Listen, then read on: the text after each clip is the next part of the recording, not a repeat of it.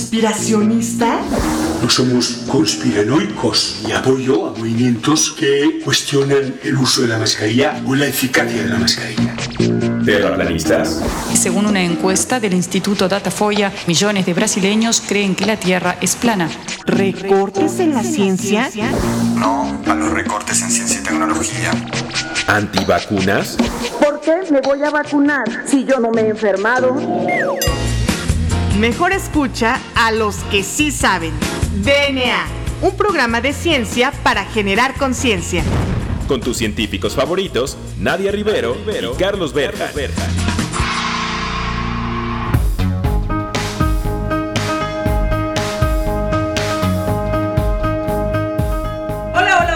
bienvenidos a un episodio más de este su programa favorito sobre divulgación de la ciencia DNA. Y bueno, pues yo soy la doctora Nadia Rivero y me acompaña como todos los jueves el famosísimo y bien ponderado doctor Juan Carlos Gómez Berja.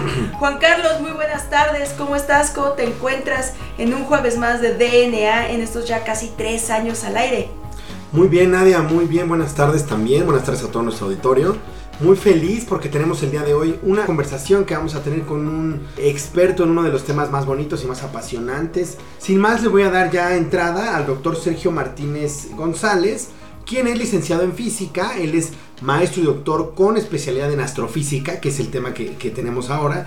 Eh, además que ha tenido la mención honorífica en innumerables eh, concursos, también tuvo premio a la mejor tesis doctoral en astronomía y astrofísica. Además ha estado de investigador invitado en diferentes lugares como la Academia de Ciencias Checa, en Praga, en en la beca Erasmus, en el Instituto de Astrofísica de Canarias en España y además ha desarrollado un código que se llama Cinder que calcula una variedad de procesos físicos de granos de polvo y que eh, ha dado pues lugar a diferentes estudios de supervivencia de polvo interestelar. Entonces pues ni más, démosle la bienvenida. Sergio, bienvenido a DNA. Hola, ¿qué tal? Muchas gracias por la bienvenida y muy feliz de estar con ustedes. Perfecto. Bueno, pues Sergio, vamos a empezar esta entrevista que va a ser muy interesante, yo creo que para todos nuestros radioescuchas, porque es un tema que casi no hemos explorado aquí en los jueves de DNA. Y la principal pregunta que a mí me gustaría hacerte es, ¿qué estudia la astrofísica? ¿Qué diferencias tiene con la astronomía, por ejemplo? La astrofísica y la astronomía son básicamente la misma ciencia, solamente que con el tiempo, con el pasar del tiempo se ha ido especializando. En general se estudia eh, los procesos físicos que se llevan a cabo en el universo, desde escalas de, de, planetas, de sistemas estelares como nuestro sistema solar, el movimiento de las, de, los, de las estrellas en galaxias, las explosiones de supernova, etcétera, la evolución de, del universo en general. Y cuando uno habla de astronomía, históricamente se trata de una ciencia más observacional, ¿no? que uno toma el telescopio y hace alguna medición. Cuando se trata de astrofísica, ya estamos hablando de algo que involucra más a las matemáticas, a la física, últimamente más a las ciencias computacionales y a otras ramas distintas como la química también. Entonces, esa es la diferencia, digamos, eh, sutil entre ambas, pero bueno, son indistintas realmente. Oye, Sergio, y eh, con eso de que estás en el Instituto Nacional de Astrofísica, Óptica y Electrónica en Puebla, ¿nos podrías decir este, este instituto más o menos eh, de qué trata, de qué eh, tiene eh, telescopios o de qué trata este instituto? Sí, el instituto se fundó como tal en 1971 por decreto presidencial, pero antes ya existía en ese lugar el Observatorio Astronómico Nacional desde uh -huh. 1942. Los precursores fueron eh, Luis Enrique Erro, eh, que, que consiguió que se abriera el Observatorio Astronómico Nacional, y después Guillermo Aaron en el 71, que, que fundó ya propiamente el instituto.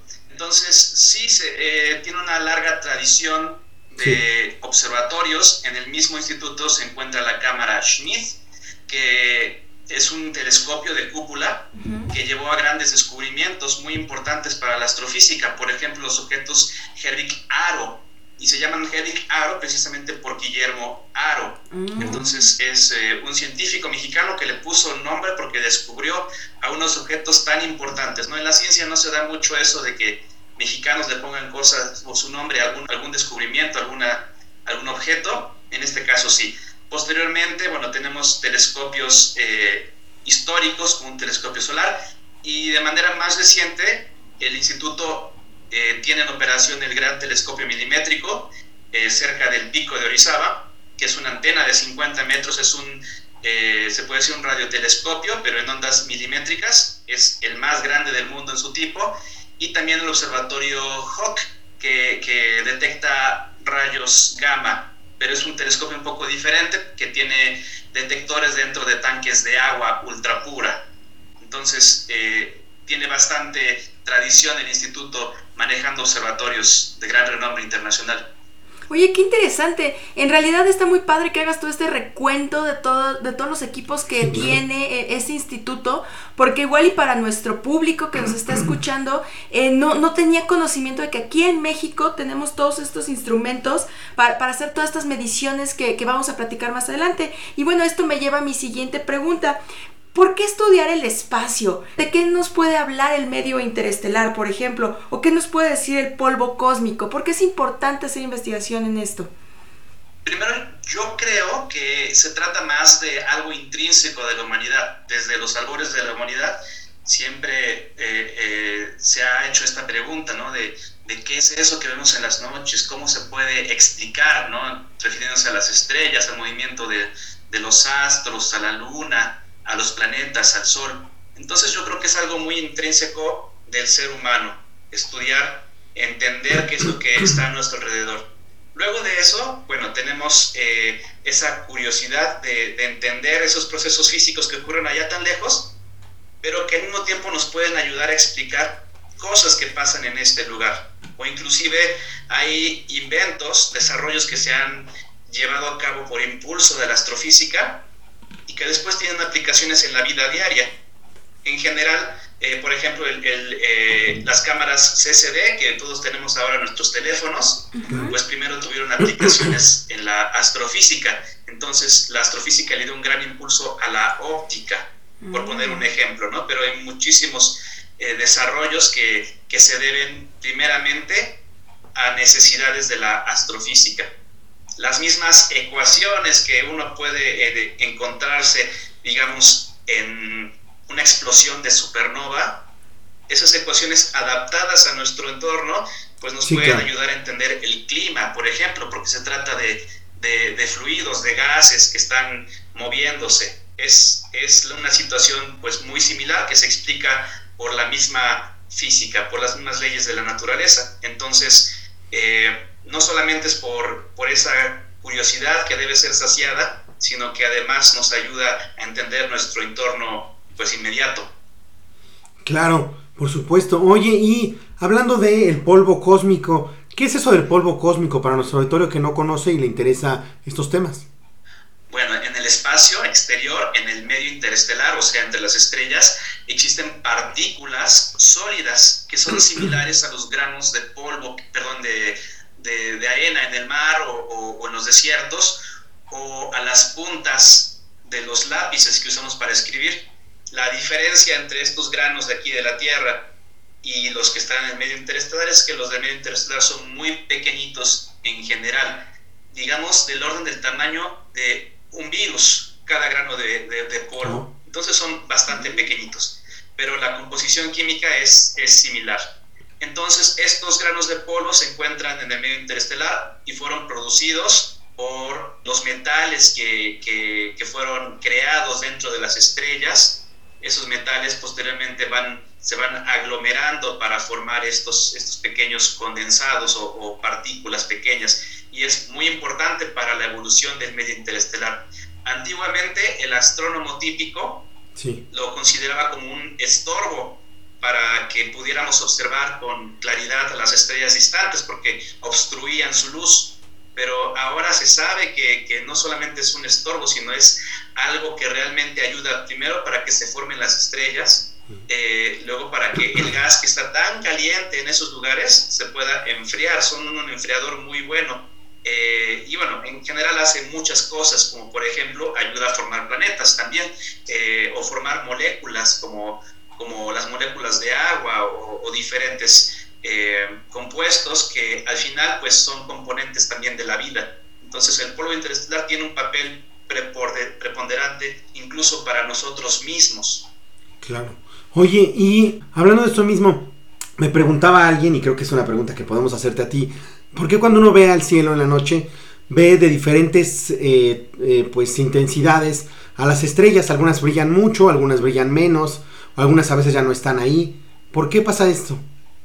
Si depende tanto de las estrellas mismas, no todas las estrellas son iguales. Digamos, una estrella típica sería como el Sol, pero hay estrellas que pueden eh, tener una masa, pues de 10 veces, 50 veces, 100 veces la masa del Sol y tamaños también muy diferentes, muy, muy eh, o mayores al, Sol. También estrellas más pequeñas. Entonces depende tanto de la masa con la que se formaron, depende de su composición química, también si tiene ciertos elementos eh, químicos eh, como carbono, como oxígeno, por ejemplo, en la atmósfera, pues van a tener unos procesos que van a hacer que brille de manera diferente. Lo otro es la distancia. El sol lo tenemos aquí a la vuelta de la esquina, pues eh, lo, observamos, o de, hecho no debemos observarlo directamente, pero nos ilumina bastante. Si este mismo sol estuviera a una distancia, digamos, en, en otra galaxia, en Andrómeda, por ejemplo, pues eh, no, no, sería la misma intensidad con la que lo podríamos observar, desde, desde, luego sería mucho, mucho más débil. Eh, Depende también si hay polvo en la línea de visión, como mencionaba. Si hay polvo en medio entre la estrella y nosotros, pues puede ser que, que enrojezca esa luz. También depende de la edad de las estrellas. Las estrellas más jóvenes generalmente brillan más y conforme se van haciendo más, más viejas, eh, pueden tener episodios en los que aumenten su intensidad luminosa, pero generalmente pues van a ir eh, cambiando de color también. Oye, qué interesante es, este tema que manejas. Te lo digo desde, desde, mi, desde mi punto de vista como bióloga, porque yo siempre había estado convencida de, bueno, si no conocemos toda la biodiversidad que hay aquí en nuestro planeta, en, nuestros mares, ¿por qué ir a estudiar allá afuera? Quizá era una visión muy, muy reduccionista. Y, y en efecto, ahorita con todo esto que estamos platicando, pues me has abierto más la mente y la verdad es que está muy, muy, muy padre lo que estudias. Entonces, eh, no se despegue nuestro auditorio de su radio porque ya regresamos. Esto es DNA.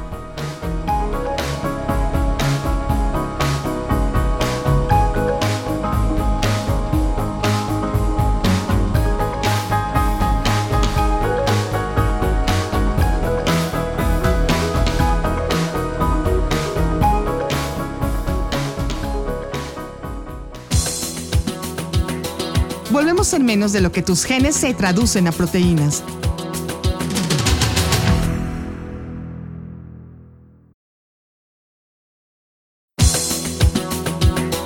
Ya recargamos ATP. Continuamos.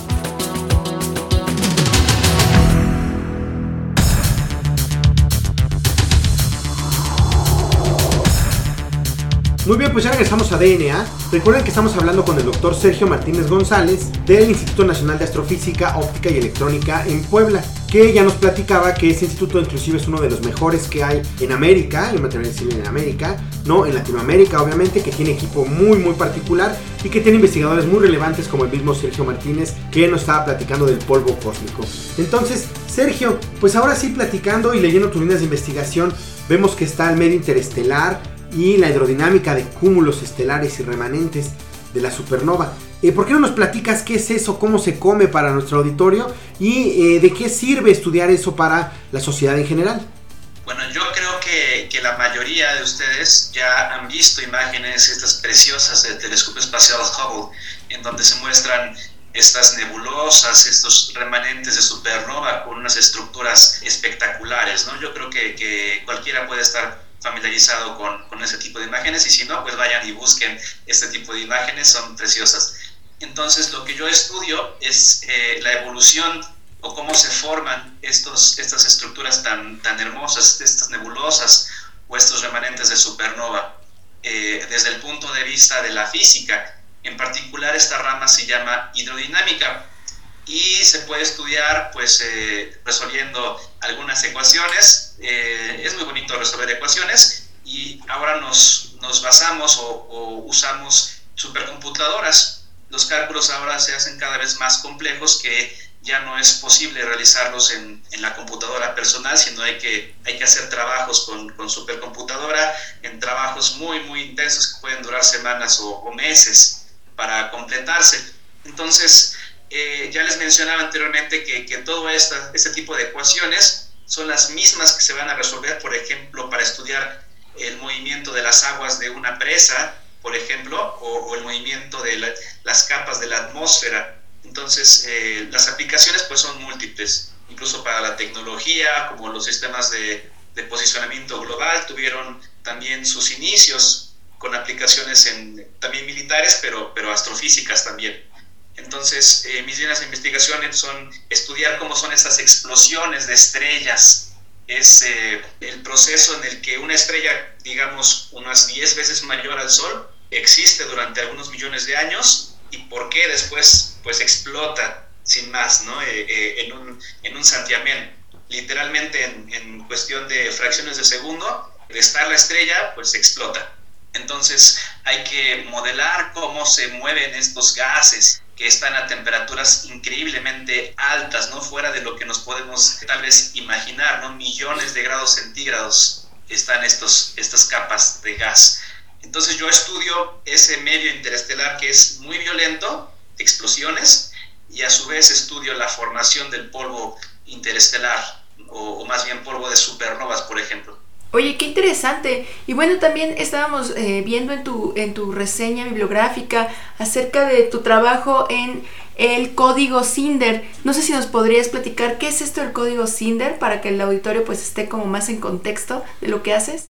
Sí, lo que hago es hacer una simulación hidrodinámica, como decía, en una supercomputadora, y voy a modelar cómo se crea el polvo a partir de los metales que fueron creados por la evolución de esa estrella, o muchas estrellas en general, y después de eso, pues se va a enfriar ese gas y se va a condensar, se van a formar granos de polvo.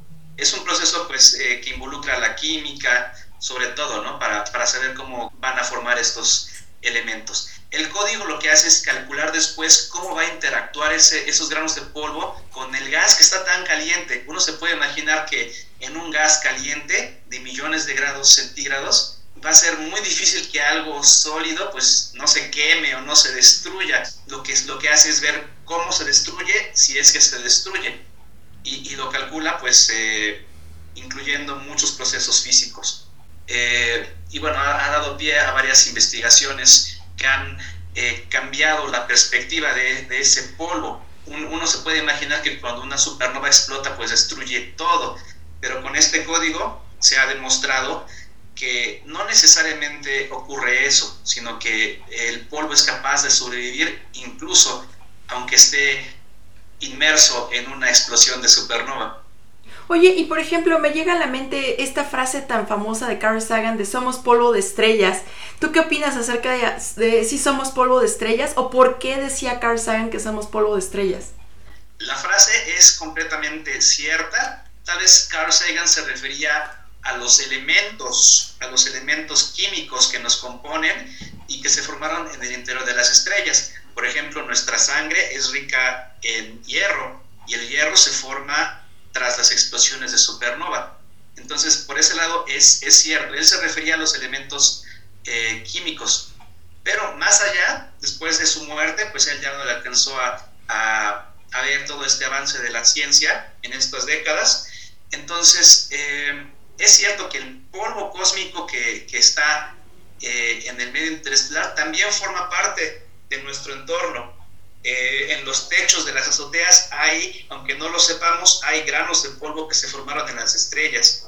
Eh, en el fondo del mar hay hierro en granos de polvo que es consumido, se lo comen bacterias que están adaptadas a comerse el hierro. Entonces sí es cierto, nuestra sangre, nuestro cuerpo está compuesto no solamente de elementos como tal, sino que el precursor fue el, el polvo. Entonces es todavía más cierta la frase de Carl Sagan, Oye, qué interesante. Y hablando de eso, bueno, a mí, a mí, me queda muy claro porque se utilizan muchas variables que se hicieron en física para algunos de estos tipos de, este, de estudios. Y entonces, hablando de eso, de, hidrodinámica, de cúmulos estelares y en general de todo eso que tú haces, ¿cómo se hacen los estudios? ¿Todavía está el astrofísico, el astrónomo viendo en su telescopio? Eh, ¿Ahora está nada más en la computadora? ¿Cómo hace para nuestro auditorio que sepa cuál es el día a día de un astrónomo? E, es una combinación realmente. Hay, hay quien es mayoritariamente observador, pero no, no asoma el ojo como pudiéramos ver en series o en películas, ¿no? No se está haciendo el estudio a ojo, sino se recaban datos y con los datos pues se puede analizar lo que está ocurriendo en el medio interestelar, tal vez pueden tomar imágenes como estas del telescopio espacial.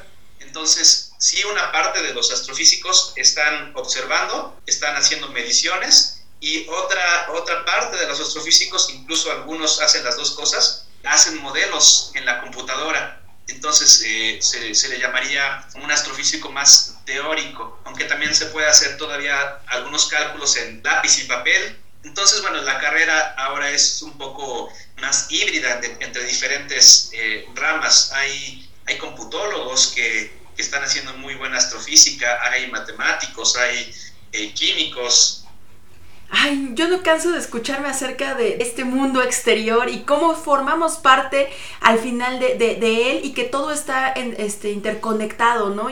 Bueno, ha sido una de las pláticas yo creo que más maravillosas que hemos tenido, ¿no, Juan Carlos? Así es, así es, a mí me, emociona mucho esta, esta rama me parece muy bonita. Eh, Carl Sagan, que somos muy fans y que seguramente ya escucharon el programa que hicimos de él hace unas semanas, eh, es, era también un, astrofísico, un astrónomo, la misma Julieta Fierro, que un es una artista multidisciplinario, decían. La misma Julieta Fierro, que ya la hemos entrevistado también y que era astrónomo, entonces nos da mucho gusto tener este tipo de especialidades. Desgraciadamente se nos acaba el tiempo. Y pues pasamos a la última sección de nuestro programa, en el que te vamos a hacer dos preguntas, Sergio, que siempre ponen en aprietos a nuestros invitados. La primera, ¿cuál es, Nadia? Bueno, pues la primera pregunta es si tienes alguna recomendación de un libro, una serie de televisión o algún documental que esté relacionado con el tema que tratamos el día de hoy, Sergio.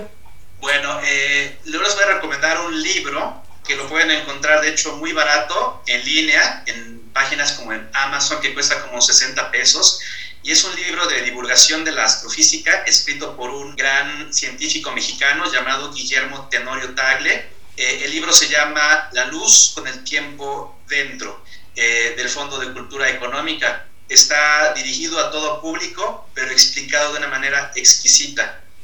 Ok, y bueno, este también esta pregunta va acompañada con este cuáles son tus eh, redes sociales para que nuestro público pues pueda estar más acerca de ti y pueda hacerte preguntas. Sí, para que lo, lo tengan, mi correo electrónico es sergiomtz arroba que sería como inaoe, como lo, lo escucharon varias veces en el programa, con una P al final, punto MX. De cualquier forma, en la página electrónica del INAOE pueden encontrar eh, pues la página que está dedicada a mis líneas de investigación y me pueden contactar en cualquier momento.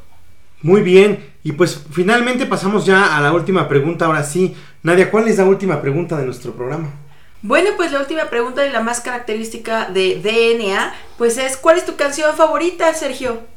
Bueno, mi canción favorita desde que tenía como 14 años eh, es de Linkin Park, se llama Crawling eh, y bueno, es lo, que yo les podría recomendar, lo que, lo que escucho todavía después de, tantos años. Y, bueno, es lo que yo les, les, eh, les puedo mencionar. Eso, bueno. Rock eh, más o menos comercial, pero que, que cualquiera también puede conocer. Bueno, pues vamos a escuchar.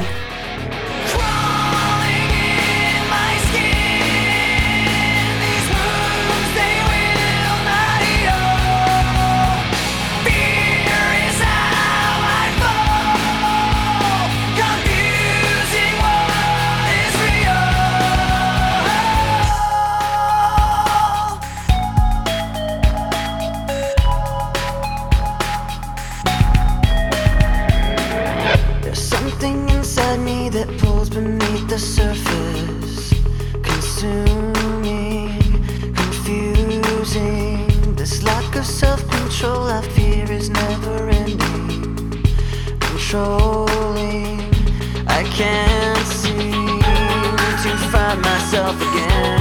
My walls are closing in. Without a sense of confidence, I'm convinced that there's just too much pressure to take. I felt this way before, so insecure.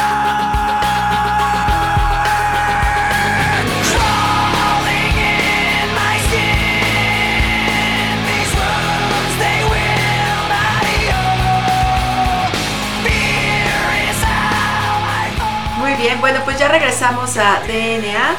Recuerden que eh, estuvimos platicando con el doctor Sergio Martínez González del INAWeb y estuvo platicando con nosotros acerca de astrofísica y el medio interestelar. Sergio, muchísimas gracias por aceptar nuestra invitación. Muchísimas gracias por eh, acercarte a DNA en este call que hicimos para poder conocer a más científicos, no solamente de la Gran Tenochtitlán, sino también del interior de la República. Y bueno, pues también agradecemos a Claudia Flores y a Ciudadana 660. Yo soy la doctora Nadia Rivero. Yo soy el doctor Carlos Berjan. Y esto fue DNA. Hasta la próxima.